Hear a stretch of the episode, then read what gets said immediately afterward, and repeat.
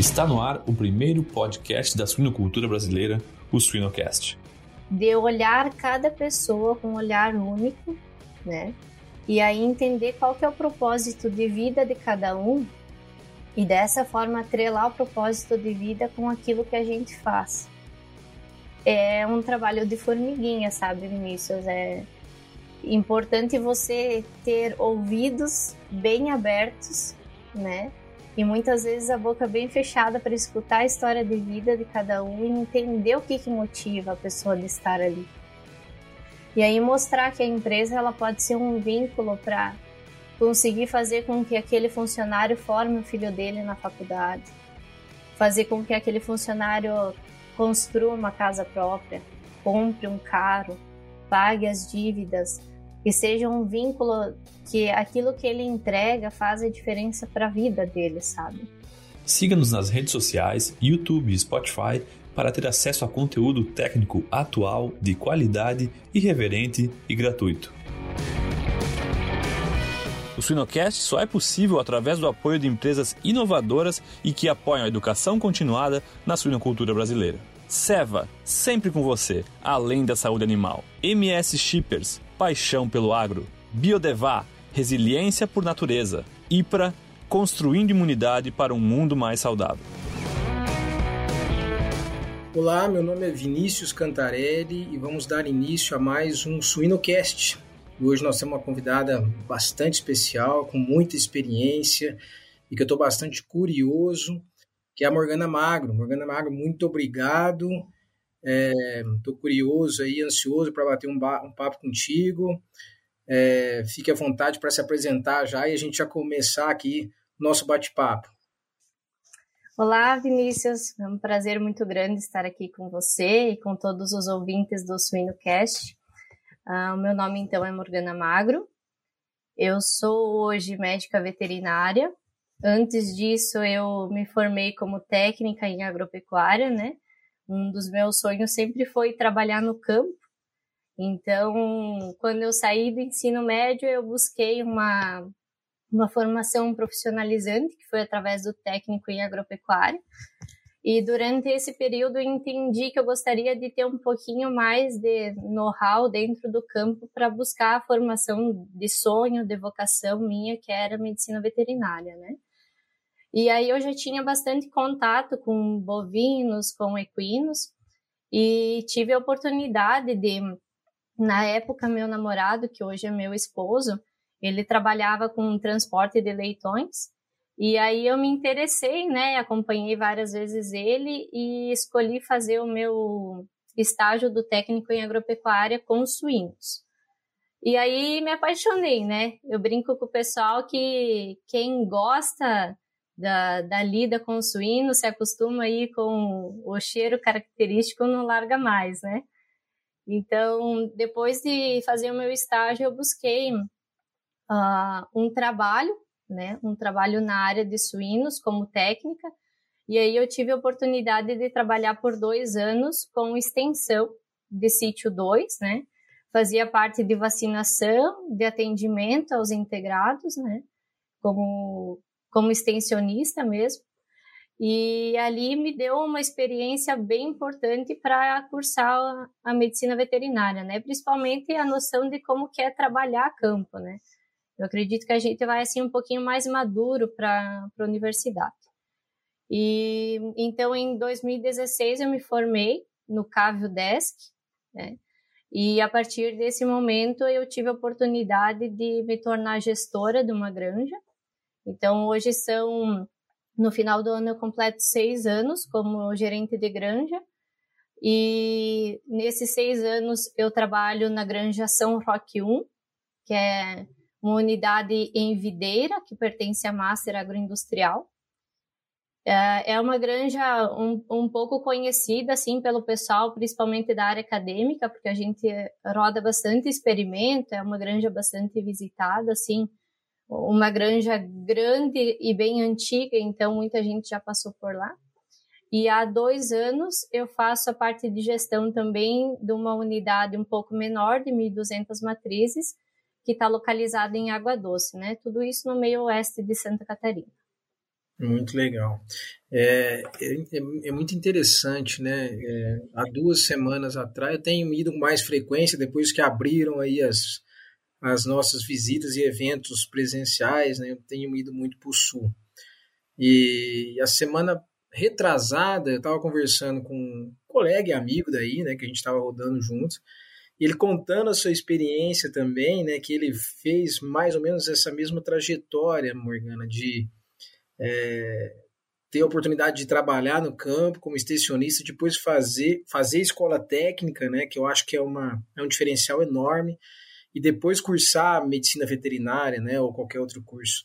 Isso eu acho que faz uma diferença enorme, né? Eu imagino que você tenha é, aproveitado muito mais a universidade do que simplesmente do convencional, que, né, que o pessoal termina o terceiro colégio, vai para a faculdade e muitas vezes ficam perdidos, né?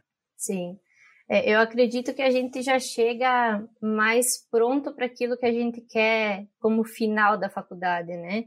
Que é a experiência, o contato com o campo, com o produtor. Então, eu aproveitei muito clínica de pequenos, eu aproveitei muito a parte de cirurgia, e em nenhum momento eu deixei de fazer aquilo que eu sabia que não ia ser a minha prática futura, mas com certeza a parte de suínos, a parte de clínica de grandes, de, a clínica de suínos também foi algo que eu aproveitei muito mais do que a grande maioria da, dos universitários, né? E isso com certeza assim me deu também mais segurança no momento que eu assumi a função como médica veterinária, porque a gente sai da faculdade, deve ter muita gente que está cursando faculdade aí e está nos ouvindo, né? Eu, eu gosto muito de ter saído com esse sentimento e eu gosto das pessoas que saem com o sentimento que eu não sei nada. Estou saindo da faculdade e agora, né? Não sei nada. Eu acho que é o pensamento ideal para alguém que busca realmente entender como funciona o campo, como funciona as propriedades, ou mesmo quem está em clínica, né? entender como que funciona uma clínica para daí sim executar o nosso trabalho como médico veterinário. Sim, sim, sem dúvida. É, é, eu acho que faz total diferença. Assim. Eu, eu gostaria de ter feito escola técnica, né? Os orientados que passam por aqui que fizeram escola técnica, a sua maioria é, são diferentes, né? Tem um outro arrojo. Eu acho que assim, por mais que miram a, a, a, a a carreira acadêmica, né, o fato de você ter a experiência prática é, é, bastante diferente. E quem tem a oportunidade ainda de ter trabalhado no campo e depois ido para a universidade, é fantástico. Mas vamos lá, Morgana, que eu estou bastante curioso aqui para ver o seu dia a dia, né? Assim, se me permite, poxa, uma mulher gerenciando uma granja, é, acho que nos dias de hoje é, é, é mais do que, como é que eu posso dizer? É mais do que uma realidade, né? E necessário isso. E ainda mais pensando em UPL, né? É, diante disso, assim, é, a gente tem, a gente entende que é, talvez a fase mais crítica dentro de uma granja, né, se a gente for pegar o ciclo completo, é a UPL, né? A gente fala que o leitão, o maior desafio do leitão é o desmame. Não, o maior desafio do leitão é o nascimento, né? nós temos visto também um desafio muito grande das matrizes. Né? Semana que vem mesmo me desafiaram a ministrar uma palestra sobre, ao invés de falar da, da, dos desafios da, das fêmeas os seus impactos nos leitões, é o desafio das fêmeas os seus impactos nelas mesmas, né? Então, diante disso, quais, assim, dentro da tua experiência, o que, que você tem prezado, pensado nos principais indicadores para observar nesse, nessa, nessa, nessa condição de UPL que você tem que olhar para a fêmea e para o leitão para estar o melhor possível para as fases subsequentes? Quais os principais indicadores? Falando de UPL como um todo, uh, eu listaria o, o, item de nascido, né? O nascido total e o nascido vivo. É um número que a gente olha com frequência porque dependendo desse número vai ser o tamanho do desafio da UPL, né? Ah, a gente sabe que a gente tem desafiado demais as nossas fêmeas nos últimos anos, né? Isso vem numa constante, mas nós chegamos num momento que a gente tem mais nascido do que tetos disponíveis. Então é um momento assim que a gente está desafiando ela tanto no momento gestante, com um volume muito grande de leitões, e também no momento da amamentação, porque a gente está tirando tudo que ela tem no período da lactação, né? Então, dentro desse, desse viés de fêmea, mortalidade de fêmea é um indicador muito importante nas UPLs, né? E talvez ele tenha se tornado mais importante nos últimos tempos do que foi há 5, 6, 10 anos atrás, né? Ah, linkando com o, o número de nascidos, né? Claro que aí dependendo muito da nossa taxa de aparição, dependendo muito do nosso número de coberturas, número de partos, a gente vai ter o volume de desmamados, né? Então eu sempre olho o, o número, né? Quantos desmamados, e aí atrelo muito com idade e peso ao desmame, né? Uh, a gente trabalha com volume, nós somos uma, uma agroindústria, então a gente tem que ter volume, tem que ter volume de abate. Mas importante também a gente saber o quanto viável é esse leitão que a gente está mandando aí para sítio 2 e 3, né? Então, olhar a idade, olhar peso, olhar a qualidade do leitão é, é um fator bem importante para nós. A IPRA é uma empresa farmacêutica multinacional focada na prevenção e no diagnóstico, utilizando a pesquisa e a inovação como base para seus conhecimentos e desenvolvendo produtos com excelência, credibilidade e otimismo. IPRA construindo imunidade para um mundo mais saudável. Interessante. Então, nascidos total, vivo, mortalidade de fêmeas e desmamados, número, idade e, e peso. É, de modo geral, assim, a gente já esse os, os primeiro e o segundo indicador, o terceiro indicador já já é de praxe a gente olhar para eles, né? A mortalidade de fêmea que tem nos incomodado mais recentemente. Mas ainda dentro do primeiro, Morgana, como é que você vê? Você falou, você citou o total e, e nascidos. Por curiosidade, como você olha para esses dois indicadores? Como quando um é importante, claro que tem fatores envolvidos, mas eu queria ouvir de você, assim, o que, que você olha para o total e o que, que você olha para o vivo? Uhum. Normalmente, isso por, um, por uma experiência, né? Não pelo que a gente vê no livro, mas o que eu tenho sentido da granja é que eu consigo separar o total como um resultado da gestação e o vivo como um resultado da maternidade, né? Uh, tentando atrelar muito o quanto a gente consegue de sobrevivência, principalmente olhando o natimorto.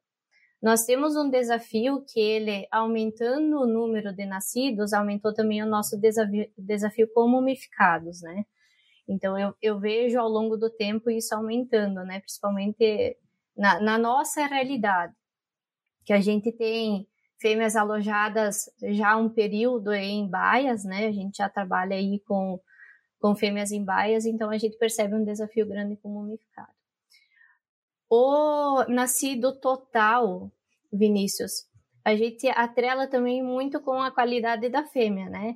Então, se o cara que está na gestação não fizer um descarte adequado, não olhar o número de nascidos, não olhar a condição da fêmea, se é uma fêmea que ela vai suportar a gestação de forma adequada, a gente vai interferir no nascido total a gente vai ter absorção, nós vamos também perder em taxa de, de parto, né? Mas nós vamos ter perda de nascido total. E aí eu sempre penso qual que é a diferença do total para o vivo para mim olhar quão eficiente foi o nosso atendimento ao parto, né? E, e aí olhando assim, se esse natimorto ele é pré-parto, se ele é de momento de alojamento, ou se ele é intraparto, né? Se a gente tem uma falha de atendimento ao parto. Então, eu, eu tento separar dessa forma, né? Em alguns momentos a gente vê um movimento um pouco diferente. Às vezes a gente tem algum problema específico na gestação que a gente perde mais natimorto, pode acontecer. Mas na grande maioria das vezes a nossa falha ela está na maternidade, né? Quando a gente tem aquele leitão de perca intraparto. Então eu tento olhar para esses números mais ou menos separados dessa forma.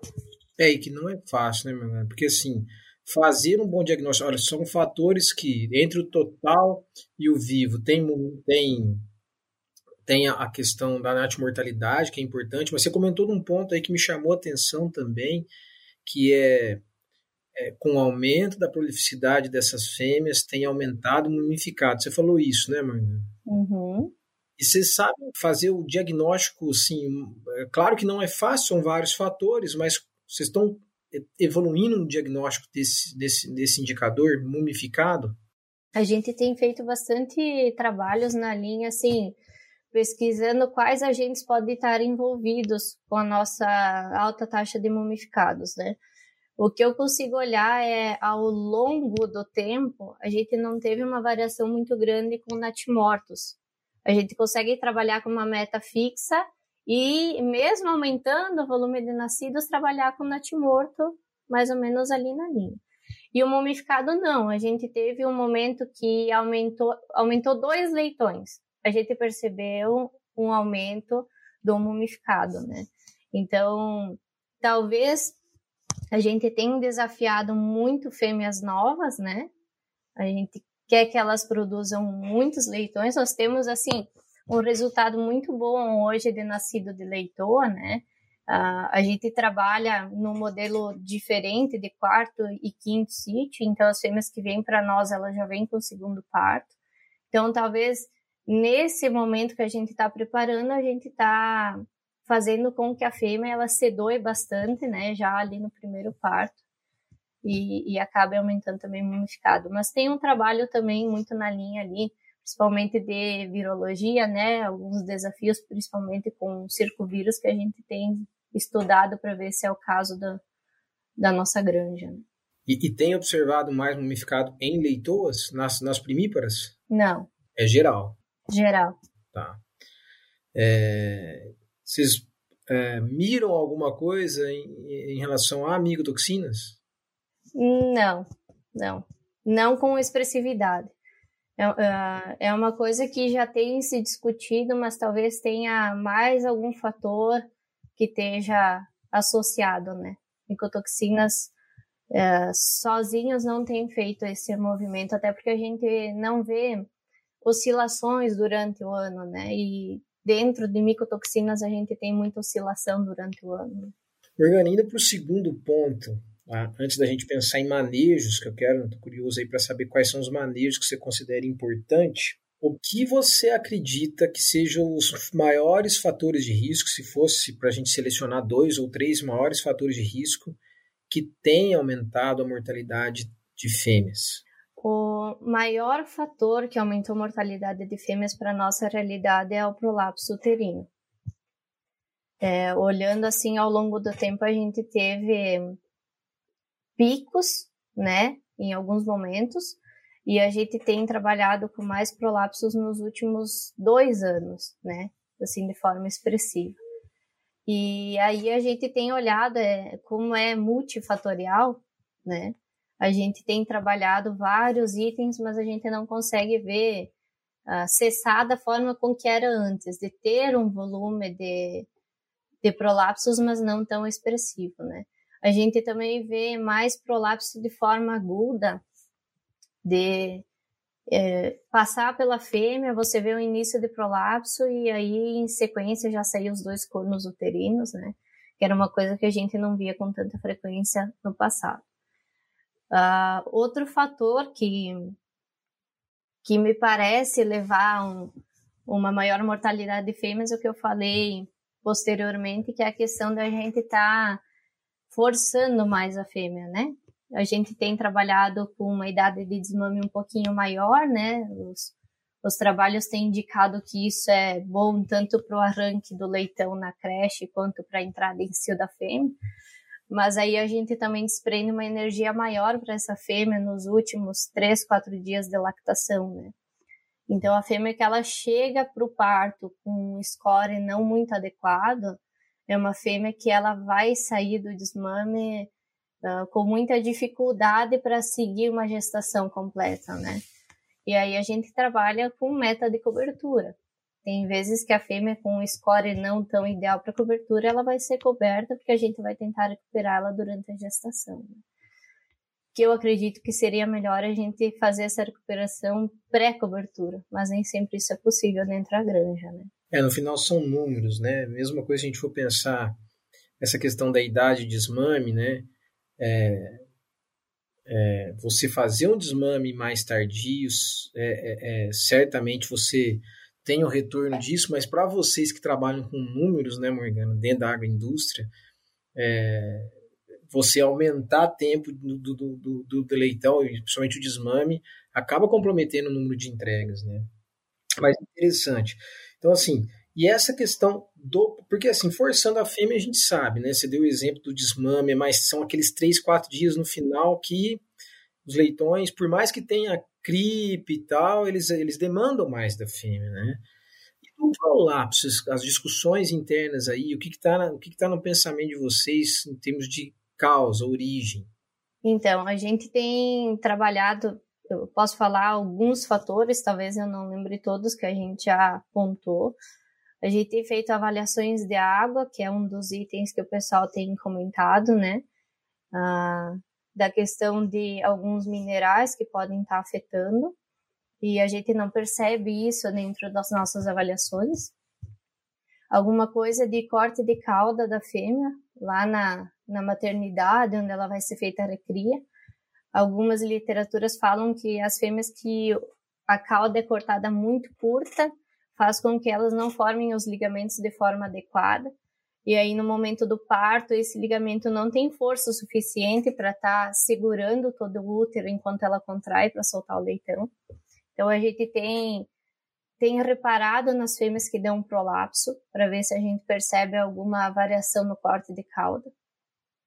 Te falo que por muitas vezes eu vi muita fêmea com um corte muito curto dando prolapso. Talvez isso tenha uma relação, mas aí a gente precisa de um N muito grande para fazer essa correlação, né?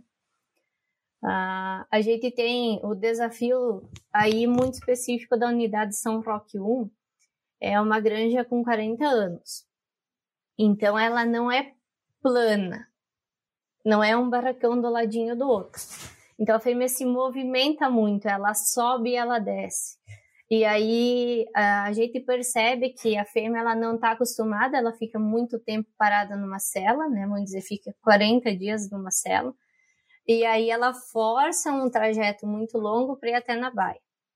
Aí ela briga bastante, ela força mais um trajeto para ir para a maternidade. Então, talvez esse estresse, ela também tenha uma contração uterina e isso já favoreça talvez um prolapso para uma fêmea que já tem algum problema associado, né? Uh, eu acredito que esses sejam os fatores que fazem um pouco mais de sentido para nós, né? A gente tem cuidado muito a alimentação pré-parto. Vários momentos eu percebi que quando a gente forneceu um volume um pouco maior, a gente teve incidência alta de prolapso talvez isso seja um fator a mais que tem a ver com a nossa granja, né? Tem muita gente que trabalha o trato ad libitum desde o momento que aloja na maternidade e vejo isso funcionar em algumas unidades da empresa, mas dentro da unidade que eu trabalho, quando a gente colocou o trato à vontade ou forneceu um pouco mais de trato na gestação, no pré-parto, a gente notou um aumento expressivo de prolapso uterino. Interessante. É, a questão do corte de cauda é interessante, né? Confesso que eu nunca tinha ouvido falar, né? Mas parece que tem, faz sentido, né? Agora, se a gente for pensar, é, porque nós temos, é um tema hoje bastante discutido, né? E não é só no Brasil. E se a gente for pensar nos dois primeiros itens, né, itens, Margana, que é água e minerais, é, Bem, imagino que vocês já usam né, essa mesma água, tratam, enfim, é, há muitos anos, né? Então, por que que levou vocês a pensar é a água? É, é pelo número de estudos que trabalha essa questão da qualidade da água, né? Como a gente tem, volte meia, algum problema sanitário, né, de arraia e maternidade, então a gente, ah, pode ser, né, pode ser que tenha alguma correlação com outras coisas que acontecem na grande. Mas aí realmente é uma coisa que há muito tempo se usa água da mesma fonte, né, do mesmo local. Então a gente só queria descartar dentro da lista, né, lista de multifatores do prolapso, descartar a possibilidade de seja água, né. E até pela questão de ser algo fácil de você sanar, né? Ah, é água, a gente vai lá e faz uma ação e resolve. Agora, o corte de cauda é mais difícil, né? Então, às vezes é indo dando um check, ó, isso aqui tá ok, isso tá ok, e aí a gente chega num, num possível fator. É, é multifatorial. Chegam vários pontos, você tem que ver o que está relacionado com o meu sistema de produção ou não, né?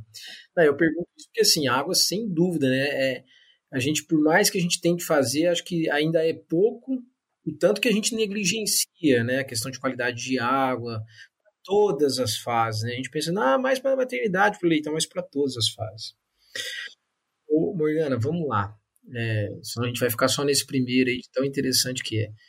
Mas eu tenho uma outra pergunta aqui ainda desse tema. Desses indicadores tá, que a gente falou, o que é que você tem utilizado de manejo, que você considera como um manejo importante para mitigar esses efeitos negativos, como o caso da mortalidade, ou para garantir é, ótima produtividade?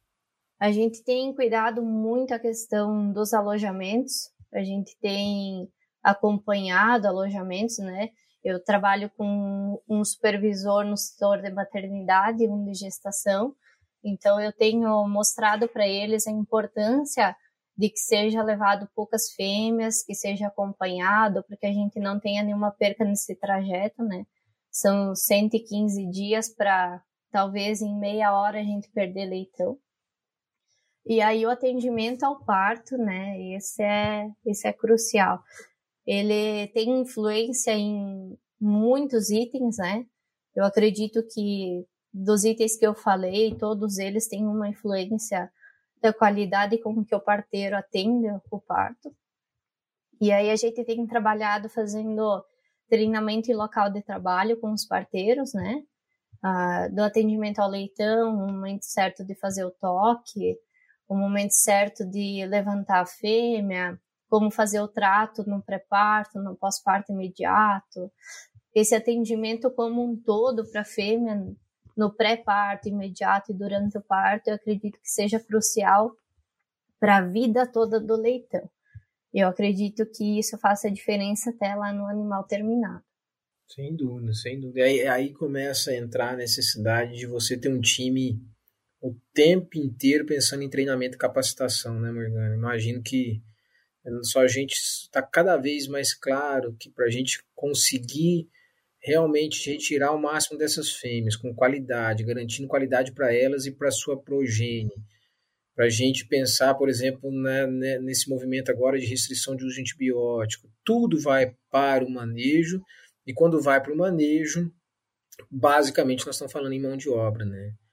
E aí a equipe é o tempo inteiro treinamento, treinamento, treinamento. E aí você ter falado esse negócio me chamou de nós treinamos no campo, no ato do parto, né? A equipe é o fator crucial para tudo, Vinícius. Uh, você para você jogar bem um jogo, não adianta ter um cara que jogue bem, você tem que ter um time, né? Um time muito atrelado. Então, eu sempre tive a felicidade de ter ótimas pessoas trabalhando comigo, e esse time que trabalha com a gente é muito enganjado em salvar leitão, em salvar fêmea. Então a gente percebe assim nos detalhes, sabe? Ah, no detalhe do leitão, aquele sofrimento, ai, deixei um esmagado na sala, ai, perdi uma fêmea de prolapso. É um pessoal assim muito envolvido com o processo. Então eu acho que isso é o que faz realmente a diferença para a gente ter um bom resultado. É, e, e agora, equipe engajada não é fácil. Se a gente for pensar, e cada vez mais, né, equipe, equipe, equipe, a gente tem trabalhado aqui na universidade, inclusive motivação né, de pessoas envolvidas, seja numa linha de pesquisa, seja em qualquer, em sala de aula, né, e, e tem hora que você fala assim, gente, mas o que está acontecendo, né? Então você ter metas, trabalhar com produtividade e ao mesmo tempo motivação, né? E, e, me, e, me, parece que depois desse isolamento social, apesar que a produção não parou, né, Morgana? Estão com energia um pouco mais, não é baixa, né, mas não tão ativas. Isso não é fácil. E agora como é que você motiva a tua equipe a, a, dizer assim, a eles terem esse sentimento, nossa, não salvei esse animal, não consegui salvar esse animal, ou essa fêmea perdeu, porque isso sim, né, é, é, é, algo que toca e ele faz aquilo por algum propósito, né? O que você tem trabalhado na equipe para isso? Tem algo que é um pouco instintivo meu, que eu percebo que eu uso desde que eu comecei a trabalhar com gestão, e aí eu tenho aperfeiçoado, né? A gente tem treinamentos de liderança e eu percebo que eu consigo aperfeiçoar isso nos treinamentos. De olhar cada pessoa com um olhar único, né? E aí entender qual que é o propósito de vida de cada um e dessa forma atrelar o propósito de vida com aquilo que a gente faz. É um trabalho de formiguinha, sabe, Vinícius? É, importante você ter ouvidos bem abertos, né? E muitas vezes a boca bem fechada para escutar a história de vida de cada um e entender o que, que motiva a pessoa de estar ali. E aí mostrar que a empresa ela pode ser um vínculo para conseguir fazer com que aquele funcionário forme o filho dele na faculdade, fazer com que aquele funcionário construa uma casa própria, compre um carro, pague as dívidas, que seja um vínculo que aquilo que ele entrega faz a diferença para a vida dele, sabe? Então eu trabalho muito muito presente isso, eu tenho um propósito de vida uh, com a veterinária, então o que eu faço lá é algo que eu escolhi como profissão, mas eu sei que tem muita gente lá que escolheu fazer o que faz porque precisa, porque tem a necessidade daquele salário no final do mês. Não que eu não tenha, muito pelo contrário, mas eu tive a possibilidade de escolher aonde eu gostaria de trabalhar, que é na formação de veterinário.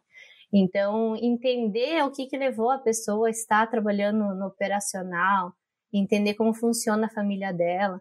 E a gente tem, tem algumas dificuldades com a mão de obra que vem externa hoje. Eu tenho alguns venezuelanos trabalhando na nossa equipe pessoas que passaram muita dificuldade, que dão muito valor para a oportunidade que estão recebendo conosco. E eu tenho muita gente que veio do, do Nordeste também trabalhar com a gente. Então, são culturas diferentes. O pessoal do Sul tem uma cultura muito forte, né? Então, a gente está acostumado aí no meio dos italianos e dos alemães, o pessoal mais rígido, mais controlador. E aí veio o pessoal mais tranquilo, né, do Nordeste. E a gente tem que fazer a equipe girar, todo mundo junto, todo mundo se respeitando. Mas aí quando as pessoas entendem que precisa desse, desse, daquele, daquele para formar o time, para a gente ter o resultado, aí fica legal, aí fica divertido. Mas é um trabalho formiguinha, né, Morgana? É... Não, imagina que não é simples, porque uma coisa é você tem uma equipe de 10, outra coisa é você tem. Quantos estão abaixo de você, Morgana? Na São Roque 1 a gente trabalha com uma equipe de 30 pessoas e em Água Doce a gente trabalha com 10 funcionários. Então são 40 o total. É, com, então, meu Deus, assim, com culturas diferentes, né? Morgana, e quando você fala, por exemplo, você tem ali os, os indicadores, os manejos pensados. Quando você coloca metas, como é que a equipe reage frente a isso? Ou como é que tem reagido? É, de modo geral, você não tem encontrado dificuldade ou tem para alguns? Como que você trans, como é que você contorna isso? Como é que você tem trabalhado isso? Essa relação metas frente à equipe? Eu passei a gostar muito de ter metas, porque eu acho que quando a gente tem meta, fica muito claro onde que a gente quer chegar. É muito difícil para o colaborador ele entender, ah, temos que fazer um desmamado de qualidade. Mas é a qualidade no olho de quem? É no olho do integrado que vai receber, é no olho meu, é no olho do supervisor. Então, quando a gente tem a idade tem que ser essa, o peso tem que ser esse, fica mais claro para a gente conseguir esmiuçar como chegar lá a, a nossa empresa, ela sempre trabalhou com metas muito claras para as UPLs, né?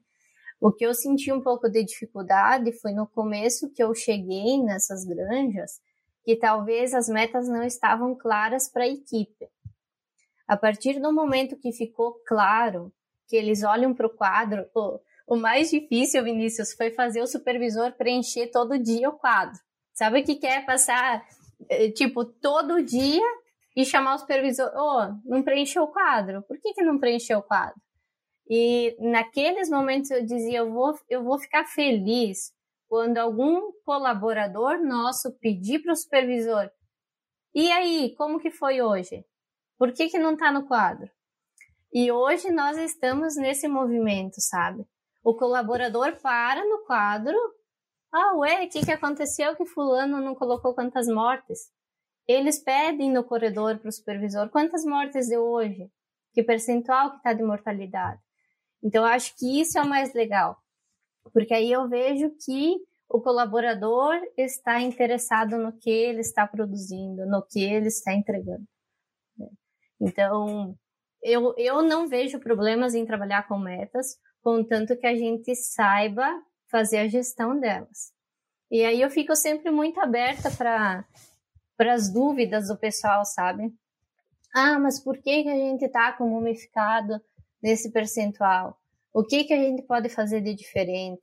O que que vocês consideram como mumificado, né?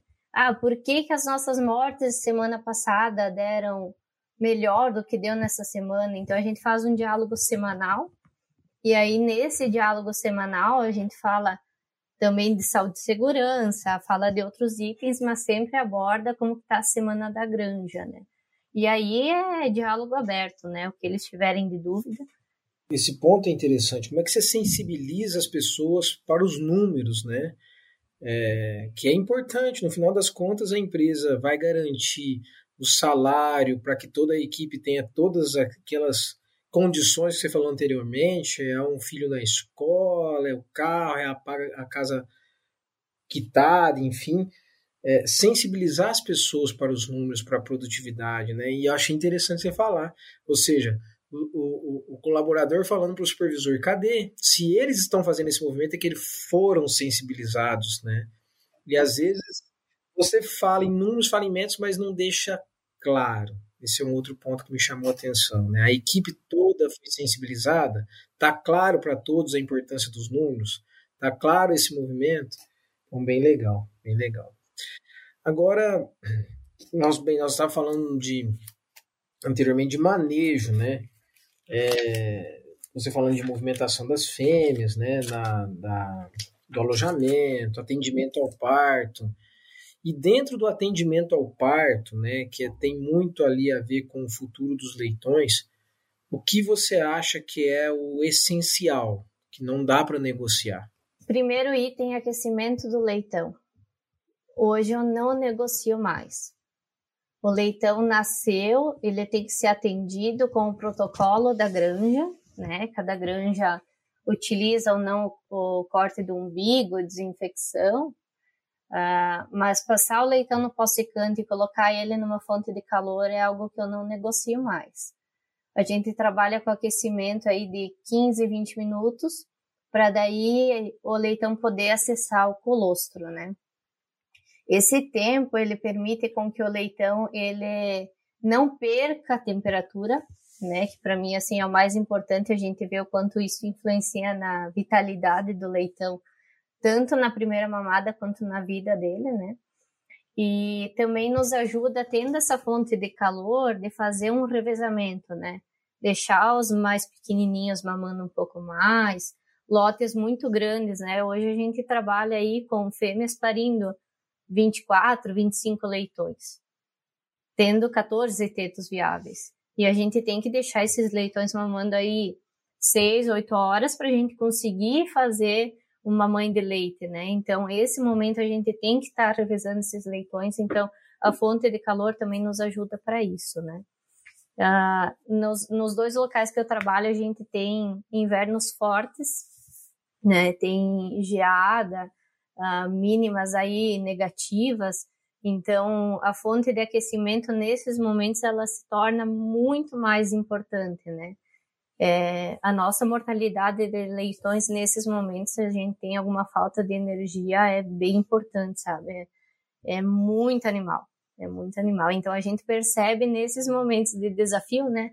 Ah, é frio, faltou luz, aí você percebe o que, que o aquecimento faz. Né? É, se a gente for pensar em na região que vocês estão, quer dizer, nós estamos, eu estou em Minas.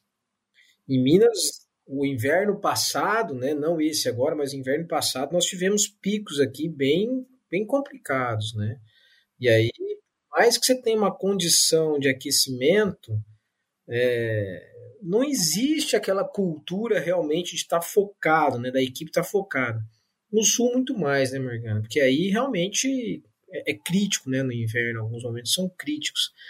E aí você acerta até ali, você tem aquela leitegada nascendo, né, é, até com vigor. E se errar na temperatura, né, ou no aquecimento, é complicado.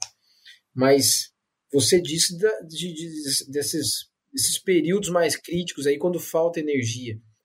Você já pensou em alguma alternativa? Sim, sim, já pensamos. A gente tem até formação de energia elétrica interna da granja para a nossa rede. A gente trabalha com um sistema bem interessante do manejo de dejetos mas aí a gente não consegue fazer com que essa energia vá para a granja, né? Porque a Celesc trabalha assim com uma limitação até para a segurança deles, né? Como, como funcionários e não trabalhar numa rede energizada. E aí a gente tem trabalhado a possibilidade de usar geradores, né? E a gente teve um, um período que a gente teve um problema muito grande numa subestação e aí ficou uma região inteira sem luz aqui. E aí a gente usou geradores. Mas os geradores para aguentar uma rede de enfraquecendo leitão é muito difícil, é muita energia, Vinícius. Então, a gente trabalha assim super lotado de infra nas salas para a gente conseguir aquecer ao máximo, né? Mas tem, a gente tem estudado, é um, é um dos, dos motivos assim que tem nos tirado um pouquinho a paz é nesses momentos de falta de energia o que fazer. É, por isso quando você tocou isso, falei, deixa eu perguntar pra Morgana, porque é, é, é complicado, né? Se perder leitão por aquecimento por falta de energia. Morgana, e a colostragem? Que desafio. ah, que desafio. A importância, assim, já está na nossa mente, né? É muito visível. E a gente tem trabalhado com colostragem associada com o revezamento, né? Para tentar pelo menos garantir assim, vai ter o pequeno inviável, mas vai ter o pequeno viável, vai ter o médio que ele precisa mamar e às vezes a gente não dá espaço para ele, né? Mas eu percebo uma dificuldade muito grande, Vinícius, da gente garantir isso 24 horas, sabe? Vou te falar que o quão é importante a gente sabe, mas o quanto a gente consegue 24 horas, todo dia, no Natal, no ano novo, no dia frio, no dia quente, aí é, é, é muito, muita oscilação. A gente percebe que nós temos lotes muito bons porque a colostragem foi muito boa. No momento que a gente teve, ah, por exemplo, quando tivemos problema com Covid, né? A gente teve positivos na granja. Nós chegamos a trabalhar com metade da equipe, porque aí isolava, né? Tipo, a, a esposa dava positivo, isolava o esposo, isolava o filho, então chegou o momento da gente estar tá com meia equipe. E aí o que, que a gente faz? O básico. Normalmente a colostragem é uma das coisas que fica um pouco em a ver. Então eu acho que é uma é um dos itens que eu adoro ouvir, né? Eu sou muito fã. Até o pessoal que trabalha comigo deve estar tá rindo esse momento, porque eu sou uma das pessoas que mais cobra colostragem, né? Mas eu percebo que a gente tem uma certa dificuldade de conseguir colocar isso na nossa rotina. Já pensou estar no top 1% da suinocultura? Acesse academiasuina.com.br e invista no seu conhecimento. E hoje eu estava até conversando com o orientário, a gente estava pegando uns dados aqui a respeito de peso ao nascimento e quantidade em ingestão de colostro, né? A gente pensa assim, ah, o que, que eu vou priorizar? Vou priorizar os menorzinhos, né? Se eu tenho um banco de colostro, por exemplo, vou priorizar os menores. E há pouco tempo atrás, eu conversando com um colega que gerencia uma OPL também, e ele falando da experiência dele, ele falou assim, não, Vinícius, eu dou para todos uma quantidade, para todos, para os pesados, para os médios, para o leve, porque nós vimos leitões morrendo e aí fizemos necrópsia, abrimos o, o estômago e não tinha nada de colostro, leitões grandes, né, ou pesados. E aí, quando eu olhei para esse dado de, de correlação, né, estudo de correlação, que não existe correlação entre peso ao nascimento e ingestão de colosso, pelo menos no nosso caso, que é um banco de dados pequeno, né, e eu fiquei bastante curioso. Né? É, você também percebe isso? Ou qual que é o teu sentimento, assim, se fosse fazer, vão, tem um banco de colosso, quem vão priorizar? Porque a gente pensa, se o meu é um menorzinho, mas você imagina um grande, né, um animal mais pesado, é, talvez perder a oportunidade dele estar pesado, mas de consumir colosso, né? Não sei o que, que você pensa sobre isso. Eu, eu acredito, Vinícius, que tenha mais correlação com como foi o nascimento do leitão do que com o tamanho dele. Né? O, o leitão grande, que ele nasceu num ambiente gelado, que ele teve dificuldade de chegar no teto da fêmea, ele vai mamar menos. É, eu já fiz algumas vezes essa experiência de abrir leitões nas primeiras 24 horas de, de morte e achar leitões grandes normalmente esmagados, aí com o estômago vazio, que é o leitão que ele ficou perambulando, ele queria mamar, mas ele não conseguia. Às vezes uma fêmea que ela não consegue deitar, uma fêmea brava, e aí a gente tem leitões grandes que não mamam. Na grande maioria, é o pequeno que vai sofrer. Quando a gente olha no N grande, né, uma granja grande, a gente vê muito leitão pequeno de estômago vazio. Mas a gente tem leitão médio e grande também sofrendo por não ser colostrado, né? A gente trabalha só com colostragem na fêmea, nós não temos banco de colostro. E eu acredito que se a gente der condição adequada para a fêmea, trabalhar o máximo que a gente pode de qualidade de água, ração, medicação, é o melhor ambiente que a gente pode dar de colostro para ela, pro leitão, é estando com a fêmea, né? Então, eu acredito que o ambiente que ela está, ele vai influenciar se o leitão, independente do tamanho dele, vai mamar ou não. Então, assim, esse binômio aquecimento e colostragem é, sem dúvida, grande parte do sucesso, né, Morgana? A gente já sabe há muito tempo, mas o que é difícil, não é fácil, né? Não é só a colostragem que não é fácil, imagino também, a gente sabe que fazer um bom manejo de aquecimento também é demanda, né?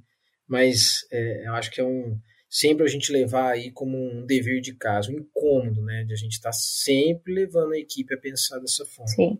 E olhar muito para a fêmea, né?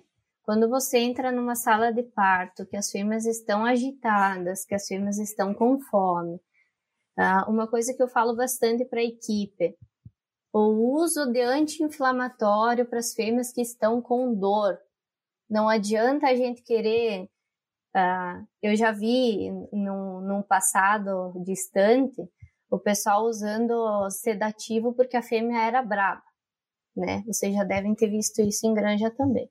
E aí a gente cortou o sedativo, né? Os parteiros até no momento estranharam muito. Pronto, agora a Morgana não deixa usar nem ocitocina nem a Cepran. E aí eu pedi para eles começarem a olhar se as fêmeas bravas eram as fêmeas com dor, com dificuldade de parir. Fêmea que está incomodada por quê? Porque ela está com dor, ela vai atacar o leitão porque ela não entende que aquilo é o filho dela, não é prazeroso para ela naquele momento. E aí nós começamos a usar muito mais o anti-inflamatório, né? A fêmea brava, o protocolo é o quê? Usa um anti-inflamatório bom nela dá a condição, tenta massagear, coloca o leitão, vai mostrando o leitão para ela. E quando ela deita, faz o leitão mamar. Porque o, o, movimento do leitão mamar vai ajudar na produção de ocitocina, vai acalmar a fêmea. Então, muita gente faz o quê? A fêmea tá braba, tira os leitão. E o melhor movimento é fazer com que ele mame, porque vai fazer bem para ela vai produzir um hormônio que vai dar relaxamento, que vai dar satisfação para a fêmea, né? Então, é, é, um movimento que a gente faz há bastante tempo já na, na granja e que eu vejo que funciona muito bem, né? Exatamente. E assim, elas. A gente tem que entender, por isso que eu te questionei com relação, em relação à mortalidade das fêmeas, quando a gente estava na mortalidade das fêmeas, porque essas fêmeas estão muito desafiadas, ou seja, estão inflamadas, oxidadas quase que o tempo inteiro, né? E aí, nesse sentido, eu queria te fazer uma pergunta.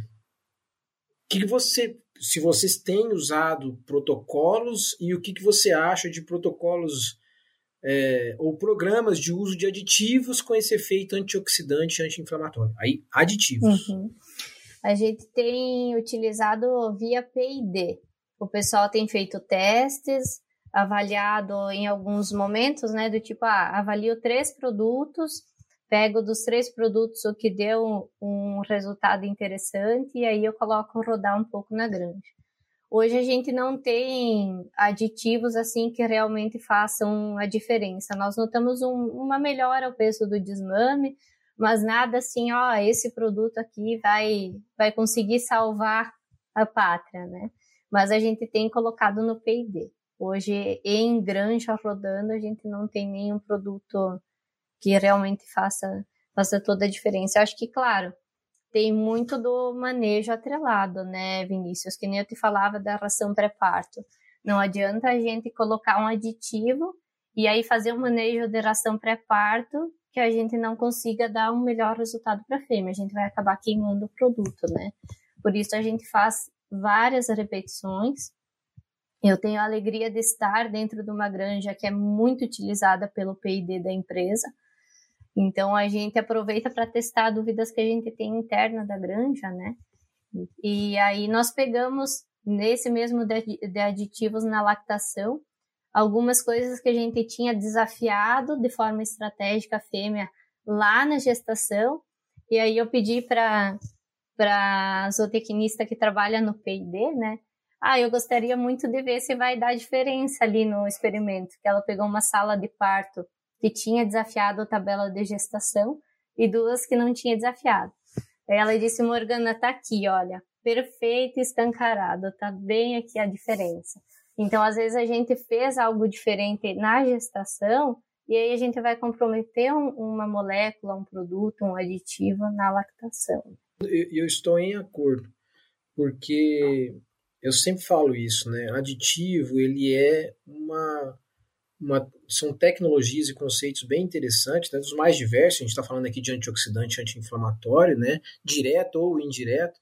Mas se você não orquestrar tudo isso com um bom manejo, ele se queima mesmo, né? E aí você deixa de usar algo interessante, né?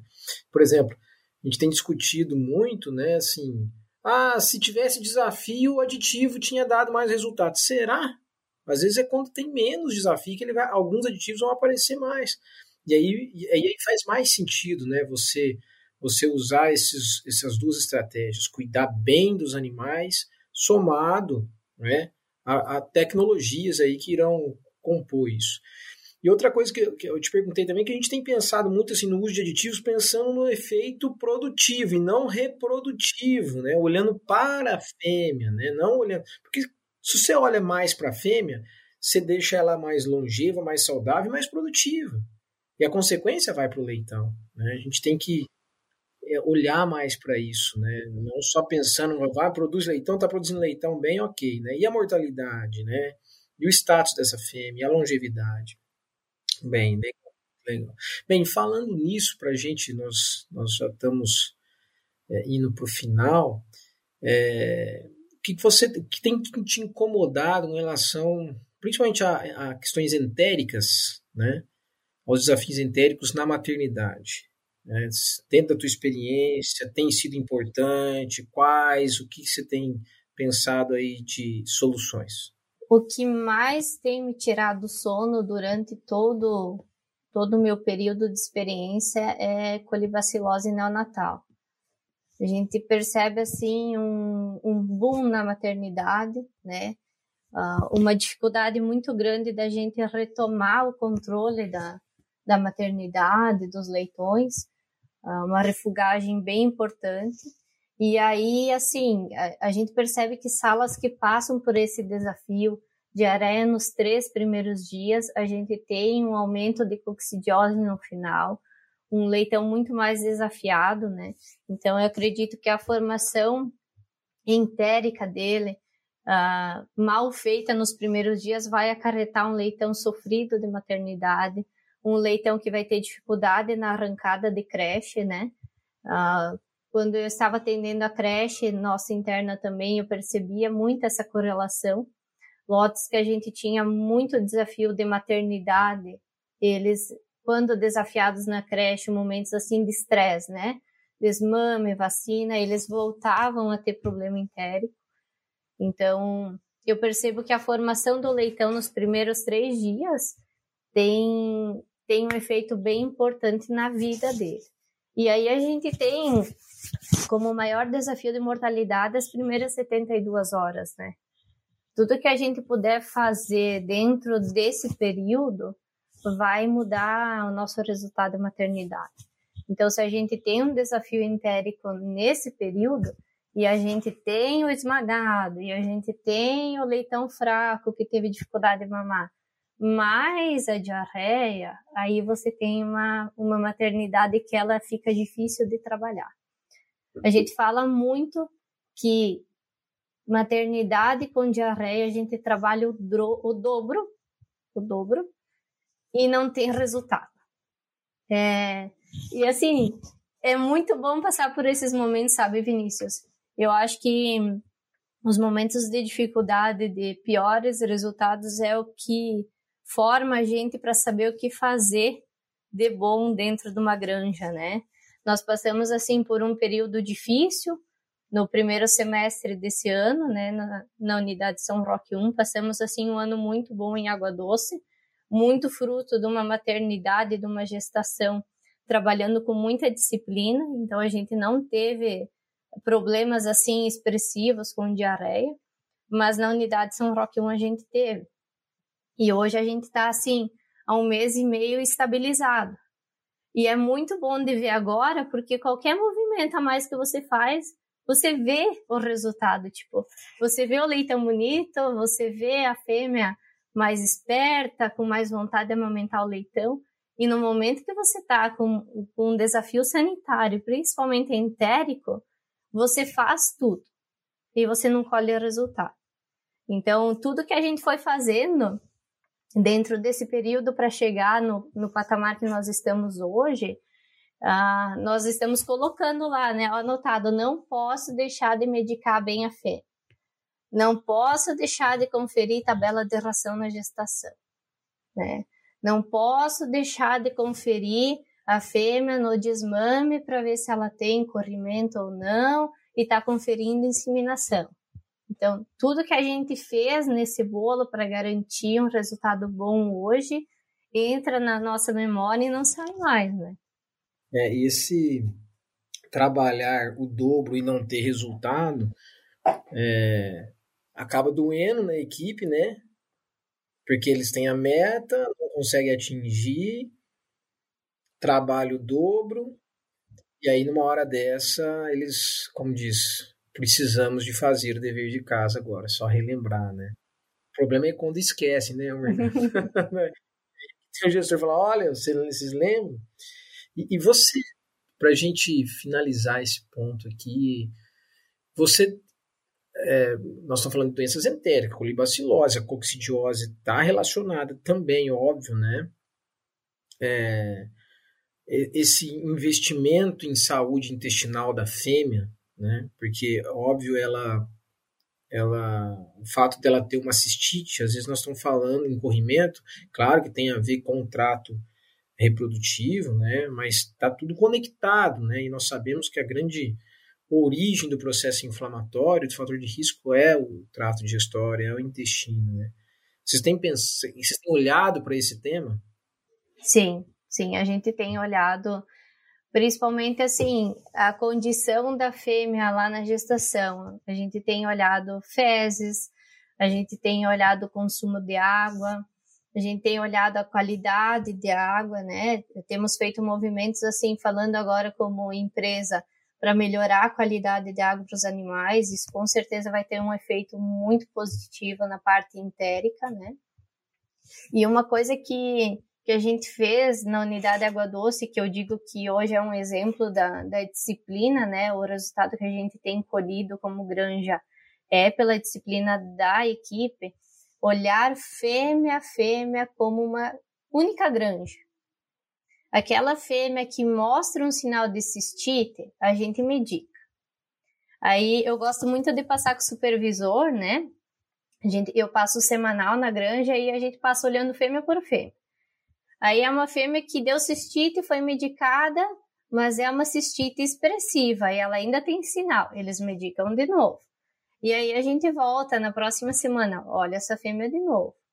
É, a fêmea manca, a fêmea que a gente tem alguns casos de encefalite que a gente consegue recuperar, é aquela fêmea que foi olhada no começo. Ah, vi que tem um sinal um pouco diferente. Ah, é encefalite, vou olhar com calma. Medico duas, três vezes a fêmea, a gente consegue recuperar. E assim, a gente não vai eliminar esses fatores da granja. Eu não consigo ver isso. A gente não vai deixar de ter cistite. A gente não vai deixar de ter ocorrimento por mais que seja como nessa unidade a gente trabalha com fêmeas em celas, tem fêmea manca. Então a gente tem que olhar diariamente. Eles olham as fêmeas que estão com, com um sintoma que precisa medicar no momento e medicam já na hora. E aí, quando a gente faz esse cheque semanal, aí a gente olha o plantel todo e eles voltam medicando animal por animal. Eu sempre peço, olhem animal por animal. Como a gente tem que olhar dentro da equipe, como cada um sendo uma personalidade, uma pessoa diferente, e aí a gente tem que ter o tato para cada pessoa da equipe. Dentro do plantel, a gente tem que ter o tato para cada animal. Vai ter animal que você vai medicar uma vez e é suficiente. Você conferiu água, conferiu ração, tá tudo certo. Medicou uma vez, pronto. Vai ter fêmea que você vai ter que gastar um tempo com ela. E às vezes essa fêmea que vai te garantir a taxa de pressão, que vai te garantir o número de nascido da semana, que vai te garantir o número de desmamado do ano. Excelente, excelente. Ou seja, os fatores de risco tem eles num conjunto da granja como um todo, né? E você olhar para o fator de risco de cada fêmea, né? Morgana, bem, foi muito bom, muito bom. Eu vou mexer com o pessoal, com a equipe, falar tem que ter a segunda ou a terceira para a gente continuar essa prosa. Muito legal, muito produtivo. Acho que é um aprendizado muito grande, né? Ainda mais que você vou usar esse o termo teu que você usou lá no início, né? É, ensinar e treinar ali na prática. Acho que é isso que nós precisamos cada vez mais. Né? É, levo várias, vários, vários pontos importantes aqui, conhecimento mas a mensagem principal é essa, né? Olhar com atenção para as pessoas, cada indivíduo é um indivíduo, né? É, olhar com um olhar único que você falou, né? Para que eles possam fazer esse, esse, estarem sensibilizados a fazer esse movimento de olhar para cada animal, né? Que eu acho que isso faz total diferença, pensando que cada vez mais o manejo é algo que a gente precisa de se dedicar mais, né? Eu acho que a grande tecnologia que nós temos é, é, dentro do sistema de produção são manejos acontecendo de uma forma mais cada vez mais precisa, de acordo com o que foi pensado e estipulado. Excelente. Eu tenho agora para a gente finalizar algumas questões mais pessoais, né? É, não de cunho técnico, né? do ponto de vista de suinocultura. E aí eu queria saber um pouco mais da Morgana, no sentido assim, de quais são os seus hobbies, alguns livros. Primeiro, vamos lá. Eu sei que não deve ser fácil, né? Para você pensar em hobbies, ainda tem tua vida pessoal, enfim. Mas quando você consegue, ou pelo menos o que está na sua mente aí, quais são os seus hobbies, Morgana? Eu sou muito assídua com a parte do campo, né? Então eu não estou na granja, mas eu moro num sítio. E aí a gente tem cavalo aqui em casa, então eu gosto bastante de montar cavalo. Na época que eu tinha um pouco mais de tempo, eu gostava de laçar também, né? De, jogar laço comprido, que a gente chama aqui, né? Então, isso é um hobby que se eu pudesse escolher, né? Se eu tivesse tempo para estar tá aí final de semana andando a cavalo e laçando, era o que eu faria. Como o tempo ultimamente está meio curto, eu jogo um voleizinho aí no final de semana, né? E quando dá um tempo a gente monta a cavalo. Mas dois hobbies muito legais. Folha e o cavalo, muito bom. Laço comprido, né? Já ouvi falar. Morgana, e indicação de livros, não sei se tá, por exemplo, eu mesmo estou no meu momento que eu não consigo ler muito, né? Mas já li muito, né? E se não for livro, uma, algum podcast mais de cunho gerencial, alguma coisa assim, o que, que você nos, nos orienta? Eu gosto muito de ler e, e o livro tradicional, aquele que você pega e folha a página, sabe? gosto de ler desde criança. Então, tem esse livro aqui que eu gosto bastante, que me ajudou muito na parte gerencial, que é A Lei do Triunfo, de Napoleão Hill. E um, um dos livros que eu acho que me ajudou também nessa parte, assim, uh, trabalho, casa, ser mãe, uh, um pouquinho de cada coisa, tudo de tudo, é como, de, como desfrutar sua vida e o seu trabalho.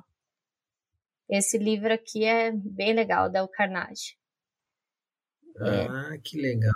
Então, ele vai compilando um pouquinho de outros livros dele, né? E aí fala assim do como você conseguir focar a tua atenção, dar um tempo de qualidade, né?